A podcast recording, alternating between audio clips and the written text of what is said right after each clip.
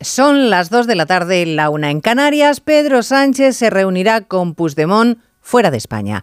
Lo ha confirmado Junts y Sánchez no lo ha negado, ha querido torear la incómoda pregunta diciendo que no consta en su agenda, lo cual solo quiere decir que la cita no está agendada, que todavía no tiene fecha. El presidente del gobierno yendo a rendir pleitesía al fugado con la misma naturalidad con la que entrega el Ayuntamiento de Pamplona a Bildu, los herederos políticos de los asesinos a los que no han condenado o que incluso militan en las, filas de, de Bildu. Esta formación considera que Pamplona Pamplona es el primer paso para forzar al PSOE a que le entregue otras plazas en el País Vasco. De ninguna manera, han dicho indignados los socialistas. Esos ayuntamientos no se los daremos. Claro que a estas alturas sabemos que esa indignación es impostada y la credibilidad del Partido Socialista en sus promesas nula. Onda Cero. Noticias Mediodía. Elena Gijón. Buenas tardes. No lo niega. Pedro Sánchez desvía la atención a otra reunión con el otro socio necesario, con Esquerra. Verá, dice el presidente del gobierno de la Generalitat, no a Puigdemont, sino a Per Aragonés. Pues mire, yo veo mi agenda y en mi agenda lo que tengo es una reunión con el presidente aragonés de la Generalitat, me parece que es el día 21, eh, como consecuencia de la visita que vamos a hacer a la inauguración del supercomputador en Barcelona. Sánchez, que por todo reproche a los ataques de la portavoz de Junts, Miriam Nogueras, a los jueces, dice que él las críticas no las hace en público. Claro, a no ser que sean en el Parlamento Europeo y al presidente del Grupo Popular. Sánchez, como saben, cargó contra Manfred Weber por reprocharle el asunto de la amnistía. Y hoy Feijó sostiene que la intervención de Sánchez no tiene un pase. Ha dejado en ridículo a todos los españoles. Ayer midió mal su discurso. Es verdad que en España nos sorprende poco, pero a los colegas europeos les ha sorprendido mucho. Nunca un presidente de turno del Consejo y nunca un primer ministro ha sido tan bronco tan mal educado, con una actuación tan impropia de falta de respeto al Parlamento Europeo. Feijo ha añadido además que él estará el domingo en Pamplona para pedirle al PSOE que abandone el pacto miserable, así lo calificado, que ha firmado el PSOE con Bildu para entregarle la alcaldía de Pamplona. Hoy el presidente de UPN ha llamado escoria a los socialistas en el Pleno del Parlamento Navarro. Lo han hecho justo antes de que su grupo abandonara la Cámara.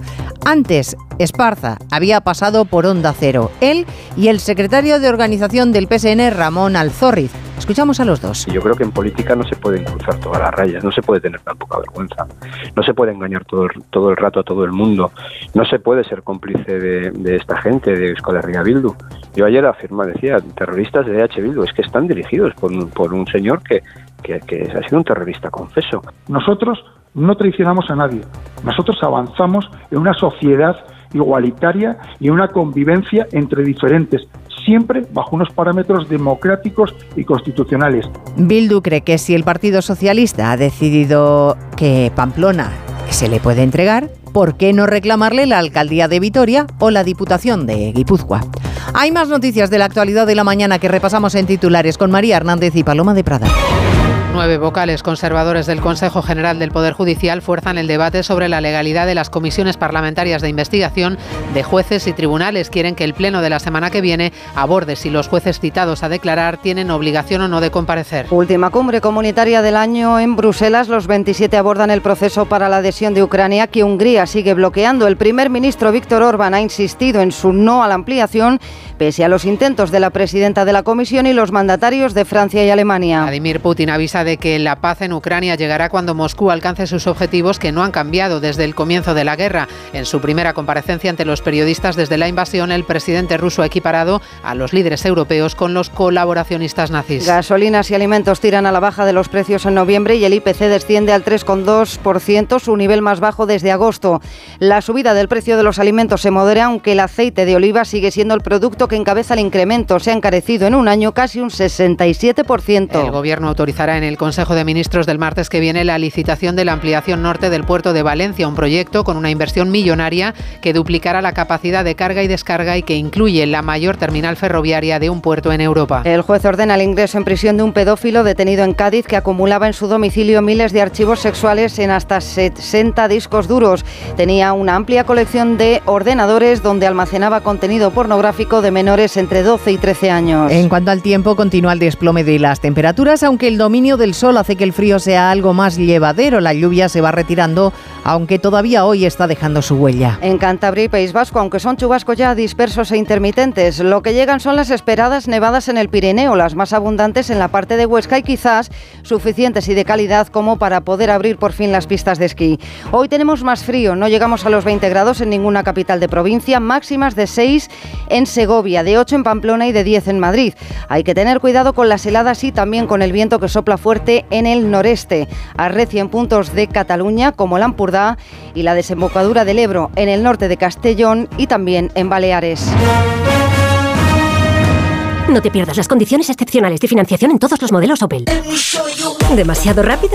Es que son los Flash Days de Opel, así que mejor date prisa. Condiciones excepcionales de financiación en todos los modelos Opel, solo hasta el 20 de diciembre. Financiando con Stellantis Finance hasta el 20 de diciembre. Consulta condiciones en opel.es. Tacos de lentejas luengo, like. Cocido de garbanzos luengo, like. Los stories de tus vecinos de luna de miel, ay. Ups. Las legumbres luengo te lo ponen muy fácil para gustarte. Se preparan de mil maneras y su sabor es único. Legumbres luengo, la nueva pasta. En línea directa sabemos que un imprevisto nunca viene bien. En cambio, un buen ahorro, sí. Por eso este diciembre ofrecemos el mes de puertas abiertas de línea directa. Te bajamos hasta un 25% el precio de tu seguro de coche. Sí, sí, hasta un 25%. No te quedes fuera y cámbiate antes de que sea demasiado tarde. Ven directo a lineadirecta.com o llama al 917-700-700. El valor de ser directo.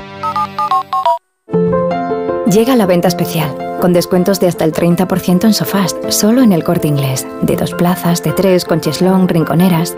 Tienes una gran variedad de sofás para elegir el tuyo. Solo hasta el 17 de diciembre, venta especial con descuentos de hasta el 30% en sofás en el corte inglés, en tienda web y app. Noticias Mediodía. Onda Cero. Elena Gijón. ¿Cómo hemos cambiado? que dirían presuntos implicados. Nunca mejor una frase de una canción ni el nombre de un grupo.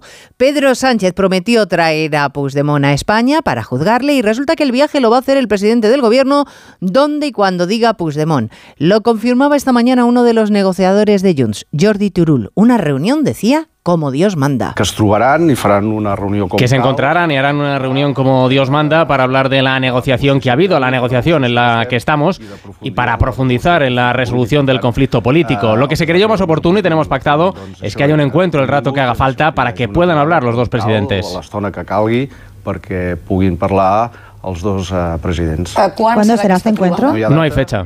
No hay fecha. Pedro Sánchez se encuentra en Bruselas para participar en el último Consejo Europeo de nuestra presidencia y se le ha pedido inmediata confirmación de esa cita. Y claro, se ha limitado a decir que no está agendada. Eso no significa que no vaya a existir, simplemente que no está puesta una fecha.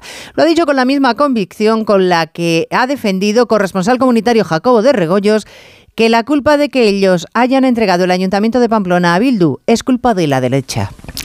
Una derecha que debería hacérselo mirar. La expresión es suya literal de Pedro Sánchez por la incapacidad, dice, de UPN de crear complicidades y, y tejer puentes con otras formaciones. Es un caso concreto, es un caso bien determinado de una parálisis, de un bloqueo y de una falta de entendimiento por la total ausencia de voluntad, en este caso de la alcaldesa de UPN. Creo que, insisto, se lo tienen que hacer mirar.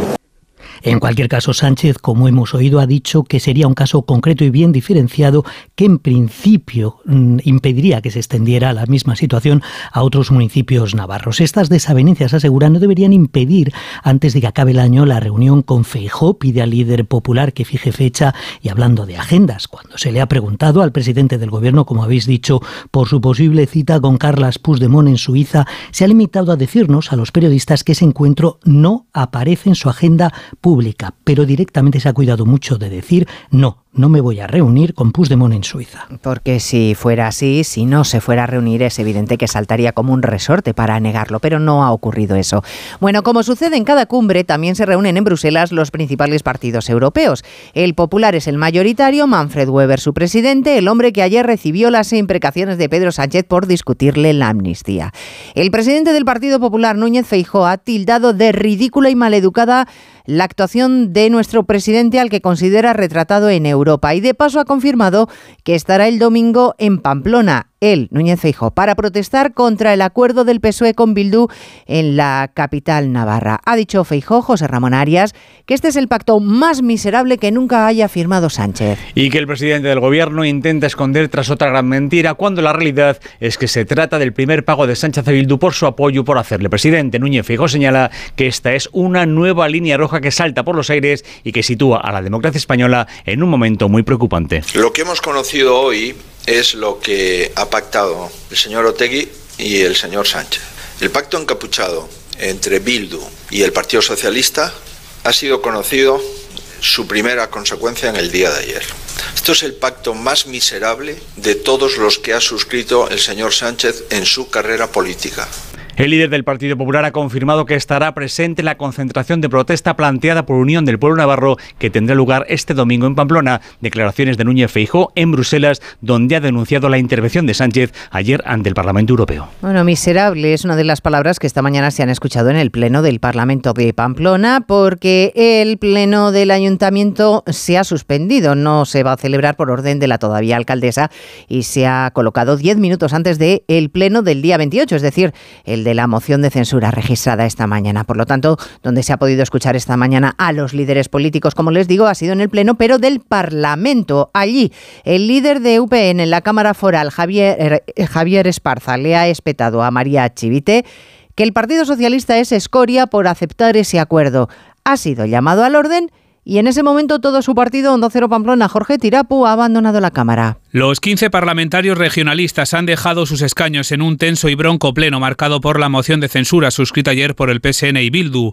El presidente de UPN, Javier Esparza, echaba en cara a María Chivite su acuerdo con Bildu cuando ha sido corregido por el presidente del Parlamento, el nacionalista Unai Ualde. No sé cómo no vomita por las noches. Señora presidenta, la dirección de este PSOE ha demostrado con hechos que son escoria. Señor Esparza, o maléfico. Está Eso es. Llamo al orden. Con nosotros no cuente. Aquí se queda, señora Chivita. Nosotros no llamamos a la ciudadanía a las calles. Se ha suspendido, por otra parte, el pleno del ayuntamiento que se iba a celebrar esta misma tarde después de que la oposición retirara sus iniciativas y se presentara una moción de censura. Todo paz, la convivencia, como vemos, mejorando y, como les digo, Sánchez por Bruselas, sorteando las críticas por su intervención en el Parlamento Europeo y tragando algún que otro sapo que enseguida les vamos a contar. Noticias Mediodía. Hay dos tipos de motoristas. Los moteros que se saludan por la carretera y los mutueros, que hacen lo mismo pero por menos dinero. Vente a la mutua con tu seguro de moto y te bajamos su precio sea cual sea. Llama al 91 555 5555. Hay dos tipos de motoristas, los que son mutueros y los que lo van a ser. Condiciones en mutua.es. El camino que lleva a Belén lo voy haciendo mientras como jamón. Los pastorcillos me lo quieren robar y yo les digo que solo han de llamar al 984 1028 o en tu jamón Ese vuelo, la suerte me sentó en el 34D y quiso que en el 34E fuera Marina, una chica con muchas ganas de hablar y 12 horas por delante. La verdad es que pocas veces más nos volvimos a ver, pero no hemos parado de enviarnos cartas, mails, mensajitos, hasta un décimo, desde hace 20 años ya. Por eso si la suerte decide que me toque el gordo de Navidad, nos tocará a las dos. No hay mayor suerte que la de tenernos. 22 de diciembre, Lotería de Navidad. Loterías te recuerda que juegues con responsabilidad y solo si eres mayor de edad. Noticias Mediodía. Onda Cero.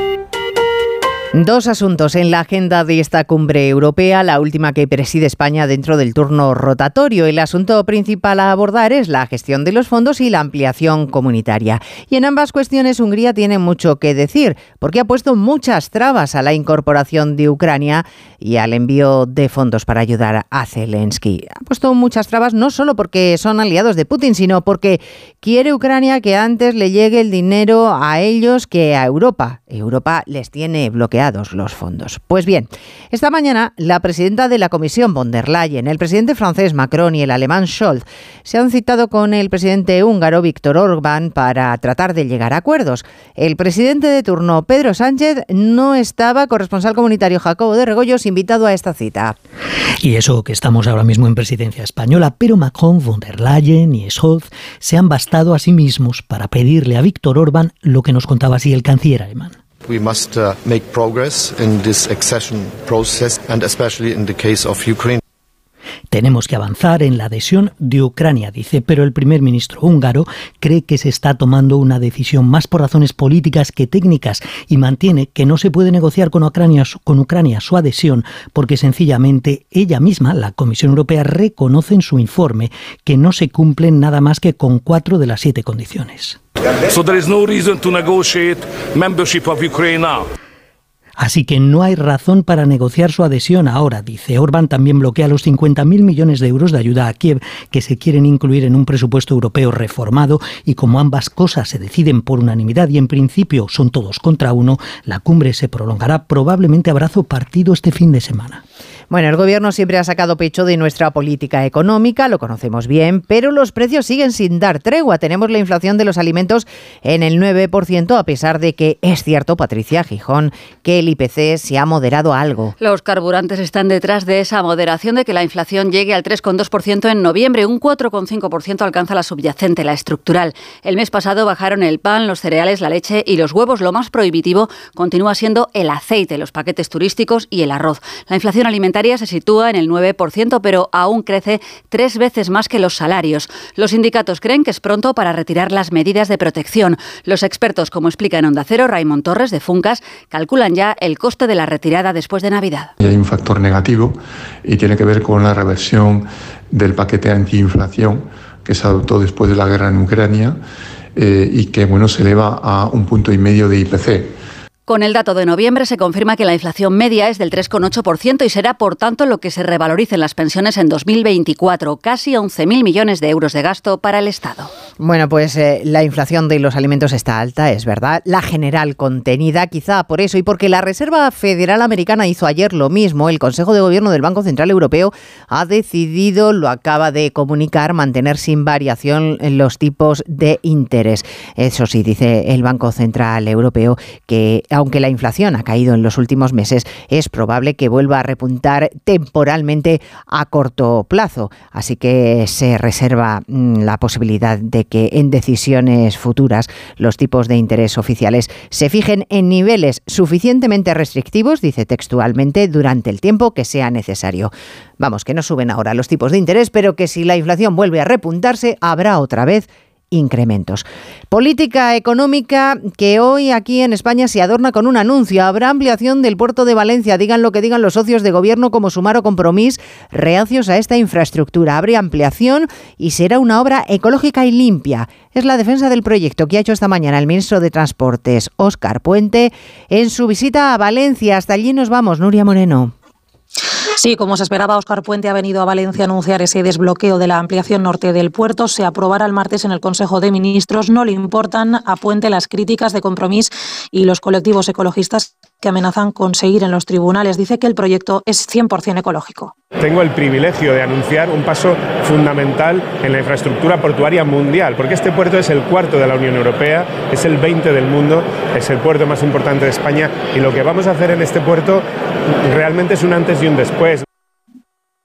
La obra se hará con colaboración público-privada. La Generalitat pide al ministro que se tramite por vía de urgencia y desde MSC, la naviera que explotará la terminal norte, aseguran que sería un éxito que en cinco años haya un barco atracado. Pero el ministro no habla de momento de plazos. Bueno, en el asunto del puerto el gobierno se impone y en la cuestión de los teléfonos móviles en la escuela el gobierno va a la zaga. Porque la portavoz del PSOE, que también es ministra portavoz del Gobierno y también ministra de Educación, Pilar Alegría, saben ustedes que desistió en su día de prohibir esos dispositivos en los colegios porque dijo que era poner puertas al campo. Bien, pues ahora ha decidido que se suma a la legislación que ya está en marcha, que ya han redactado Galicia, Castilla-La Mancha o Madrid y que muchas otras comunidades están tramitando. Dice la ministra que ahora es necesario. Claro, no solo va tarde, es que ella no tiene Mercedes Pascua las competencias educativas. Sí, Elena, las tienen las comunidades autónomas y de hecho algunas desde hace mucho tiempo, desde hace muchos años. Por ejemplo, Castilla-La Mancha 2014 prohibió el uso de los teléfonos móviles. Madrid se sumó en el curso 2020-2021, lo prohibió también en los recreos. Su consejero le ha dicho claramente a la ministra que llega tarde, pero prácticamente, como dices, todas tienen planes porque son conscientes del problema social del móvil en manos de un menor. Incluso Galicia, que tiene prohibido los smartphones en la escuela, quiere aprobar una normativa más estricta. Y los que más lo saben, los docentes, a los que asegura Mario Rodríguez del CESID, se les ha dejado al margen de este tema. Ahora el Ministerio, una vez más, lo hace a espaldas de los representantes del profesorado y de la comunidad educativa. El 91% de los docentes eh, tenía problemas de convivencias en sus trabajos en el aula y que muchos de ellos tienen que ver con el mal uso de los móviles y las redes sociales. Los padres a través de movimientos sociales llevan meses advirtiendo del problema, se han movilizado, en enero ha convocado alegría sin contar con padres y profesores a las comunidades para un monográfico sobre el móvil en la escuela. Bueno, como vemos, ha intentado la ministra con poco éxito subirse a la ola social de protección a los menores de los peligros que pueden llegar a través de cualquier dispositivo. Peligros como el acceso a páginas, por ejemplo, de pornografía o juegos sin tener la edad requerida. Pues bien, esta mañana la Agencia de Protección de Datos, en colaboración entre otros con la Fábrica Nacional de Moneda y Timbre, han presentado un nuevo sistema Belén Gómez del Pino para verificar la edad de los usuarios. Un sistema más eficaz que el actual que se basa en una casilla donde asegurar que uno es mayor de edad, lo que puede ser falso y dejar expuestos a los menores. La agencia se ha puesto manos a la obra para ofrecer a los proveedores de Internet un sistema más certero y se pondrá seria con el control y las multas, advierte la directora Mar España. En las redes sociales se exige 14 años y por supuesto vamos a velar para que en TikTok no estén los niños de 9 años o en Facebook. Para la verificación de la edad se contará con la fábrica de moneda y timbre que desarrolla un sistema de código para garantizar que el usuario que accede a un contenido esté autorizado para ello. Noticias Mediodía, Onda Cero. Para que estas navidades puedas cerrar la puerta de tu casa con total tranquilidad, Línea Directa ofrece el mes de puertas abiertas. Te bajamos hasta un 25% el precio de tu seguro de hogar, el único con cobertura completa de principio a fin por ocupación ilegal de tu vivienda. No dejes escapar esta oportunidad y cámbiate antes de que sea demasiado tarde. Ven directo a lineadirecta.com o llama al 917-700-700. El valor de ser directo. Hoy en ahorrar es fácil con Iberdrola. ¿Es rentable pasarse al vehículo eléctrico? Con Smart Mobility ahorras 1.200 euros al año sobre un vehículo diésel o gasolina. Y con lo que ahorres podrías irte de vacaciones con tu familia. En Iberdrola queremos que entiendas la eficiencia y el ahorro. Y que puedas disfrutarlos. Pásate al vehículo eléctrico y empieza a ahorrar. Infórmate en iberdrola.es. Iberdrola, empresa colaboradora con el programa Universo Mujer. Enate.es, tu boutique de vinos online enate.es. Atlético de Madrid y Barcelona avanzan a octavos de Champions como primeros, pero claro, las sensaciones son muy diferentes. Oscar Conde, buenas tardes. Buenas tardes, Elena. Echaron ayer ambos el cierre en la fase de grupos con victoria de récord los rojiblancos y con derrota preocupante los blaugranas. Y es que la herida abierta el pasado fin de semana por el Girona se hizo anoche más profunda en Bélgica al caer 3-2 ante un Amberes que ni siquiera había logrado puntuar hasta ahora en los cinco partidos anteriores. Pasa primero el Barça tras un mal encuentro en el que se vieron superados en intensidad por los belgas y que deja aún más dudas sobre el equipo y sobre el técnico, Xavi Hernández. Esto va de resultados y, y, me van a valorar, como todos los entrenadores, por los resultados y para eso trabajamos, ¿no? Me centro en lo que puedo controlar, en el equipo, en mejorar. Tenemos que ser autocríticos, pues es una derrota, digamos, mucho menos dolorosa porque al final nos da la clasificación para octavos como primeros de grupo. A partir de aquí me centro en mi trabajo, tengo la confianza total de, del presidente, de Deco y, y nada más. Mucho más placentera fue la noche atlética en el Metropolitano, 2-0 ante el Alacho con goles de Grisman y Lino para sumar su victoria número 20 consecutiva en casa y atar este año sí la clasificación para octavos como primero. Simeone. Hemos hecho un paso adelante de, de, lo que veníamos haciendo en los últimos años, donde siempre nos costó, donde nos costó marcar, donde nos costó ganar partidos. Y bueno, y ahora hemos terminado esta primera parte en un lugar importante. La alegría de ver que el equipo ha hecho un paso más. Bueno, esta vez lo hicimos bien. Estarán de esta manera los cuatro equipos españoles, Real Madrid, Barcelona, Atlético y Real Sociedad en el Bombo 1 en ese sorteo de octavos del próximo lunes, evitando al resto de primeros, Manchester City, Bayern de Múnich, Arsenal y Borussia Dortmund en el segundo bombo y como posibles rivales de los españoles aparecen Copenhague, PSV, Nápoles, Inter de Milán, Leipzig, Oporto, Lacho y sobre todo como gran amenaza un Paris Saint-Germain que logró clasificarse anoche en extremis tras empatar en Dortmund y gracias a la derrota del Newcastle ante el Milán. El técnico de los parisinos, Luis Enrique Es el momento de valorar que es una gran clasificación en un grupo el más difícil de la competición, que a muchos les haría mucha ilusión vernos muertos, pero todavía estamos vivitos y coleando. A ninguno de los primeros le hará ilusión jugar con el PSG. Y si no, preguntarlo. Y si me equivoco, pues nada. Lo veremos. En febrero seremos más fuertes. Y si me equivoco, no pasa nada. Me vuelvo a levantar y lo intentamos otra vez. Se cierra hoy la semana de fútbol continental con la última jornada de la fase de grupos de la Liga Europa. A las 7 menos cuarto visita el Villarreal al Rennes francés. Ya clasificados los de Marcelino buscan una victoria que les haga ser primeros y evitar así un cruce con un equipo Champions. Más tarde a las 9 recibe el Betis al Rangers. Los verdiblancos sellarían su clasificación con un empate. Incluso la victoria les daría también la primera plaza. Por cierto que la Unión Deportiva Las Palmas ha anunciado hoy la salida del club de Jonathan Viera. Además en la Liga de Campeones Femenina el Barça ganó ayer 0-6 en campo del Rosengar sueco y partido vital para el Real Madrid que visita al París y en baloncesto cita destacada en la Euroliga con ese Real Madrid Bayern de Múnich que supone el regreso de Pablo Lasso a la capital para enfrentarse a su ex equipo. Se juega hoy también el Vasconia Bolonia, mañana turno de Valencia y Barcelona, conjunto blaugrana que perdió ayer 83-82 ante Manresa en partido adelantado de la Liga CB. Esta Navidad vive la magia, vive la bañeza, descubre la iluminada, sumérgete en sus calles, en sus comercios, vibra con su ruta modernista, degusta su deliciosa gastronomía. La Bañeza, una perla escondida al sur de la provincia de León. Vive la magia. ¿Este cochinillo solo en 50 minutillos? Pues sí, con fácil y crujiente. De tabladillo el cochinillo. Abres, lo pones en el horno y en un momentillo, como en el restaurante. Pues para estas navidades con el grupillo Triunfillo. Y si lo compras en tabladillo.es, te lo traen desde Segovia a casa. ¡Gratis! En Spoticar, el líder europeo en vehículos de ocasión, cumplimos tres años de lanzamiento en España. Por eso, durante este mes te ofrecemos tres años de garantías y financias tu vehículo de ocasión. Visita uno de nuestros 200 concesionarios o reserva tu coche en spoticar.es. Financiación ofrecida por Stellantis Financial Services. Consulta condiciones en spoticar.es. Noticias Mediodía. Onda Cero. Primera comparecencia de Putin ante los periodistas desde que comenzó la guerra, la invasión de Ucrania. Con la intención de mostrarse como un líder fuerte, ha dicho que no piensa ceder hasta que Ucrania sea un país neutral lejos de la OTAN. Lo asevera al tiempo que sostiene que lo de Gaza sí que es una catástrofe. Bueno, y parecer mm, que parece que quizá en esta ocasión sea bastante menos expeditivo con Occidente, porque dice que está dispuesto a retomar los contactos con los países occidentales para recuperar las relaciones, dice Putin. Corresponsal Xavi Colás. Putin ha dicho que está abierto a reparar las relaciones con Europa y Estados Unidos, pero también ha recordado que Rusia no ha hecho nada malo en su invasión de Ucrania y ha culpado a Occidente de estropear las relaciones. Se muestra seguro de la victoria porque Ucrania, ha dicho, no tiene recursos propios.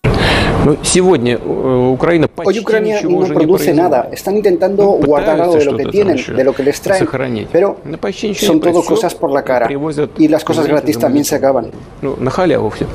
Putin asegura que a día de hoy no es necesaria otra movilización en Rusia porque tiene suficientes soldados y reclutas dispuestos en este momento como para aumentar incluso el tamaño de las Fuerzas Armadas rusas antes de final de año. Y otras relaciones que están tratando de reconducirse, las de España con Marruecos. El ministro de Asuntos Exteriores, José Manuel Álvarez, se ha reunido esta mañana con el primer ministro marroquí. No ha habido comparecencia posterior porque se reserva para la tarde. Según las fuentes oficiales, han tratado de las relaciones bilaterales en materia migratoria y económica y también de la celebración del Mundial Conjunto. Corresponsal Antonio Navarro. Así es, a esta hora termina la reunión que han mantenido en Rabat el ministro de Exteriores José Manuel Álvarez y su homólogo marroquí Nasser Burita. Un encuentro marcado por la cordialidad, los elogios mutuos en la víspera y la normalidad institucional tras el fin de la crisis bilateral en marzo del año pasado a raíz del giro del gobierno de España en la cuestión del Sáhara Occidental. Previsiblemente los dos ministros han abordado los temas menos espinosos de la relación política, como la cooperación en la lucha contra el terrorismo y la migración irregular. No se espera que haya novedades sobre la apertura de las aduanas comerciales de Ceuta y Melilla. Antes de terminar. La Fundación Reina Sofía financiará el proyecto Manolo Barros para detectar la esclerosis lateral amiotrófica, la ELA, a través de un análisis de sangre, buscando biomarcadores diagnósticos de la enfermedad en vesículas extracelulares. Con un simple análisis podrá detectarse esa terrible enfermedad. Y la Real Academia Española, que ha presentado un informe en el que alerta del deterioro de la enseñanza de la literatura y lengua española en secundaria y bachillerato, denuncia carencias objetivas en los jóvenes en el uso de la lengua y en su deteriorada capacidad expresiva y argumentativa. Además, se quejan de los cambios legales cada vez que cambia un gobierno en España. Terminamos en la realización técnica. Ha estado Dani Solís y en la producción Paloma de Prada. Volvemos a las 3. Gracias, señores, por estar ahí. Muy buenas tardes. En Onda Cero, Noticias Mediodía, con Elena Gijón.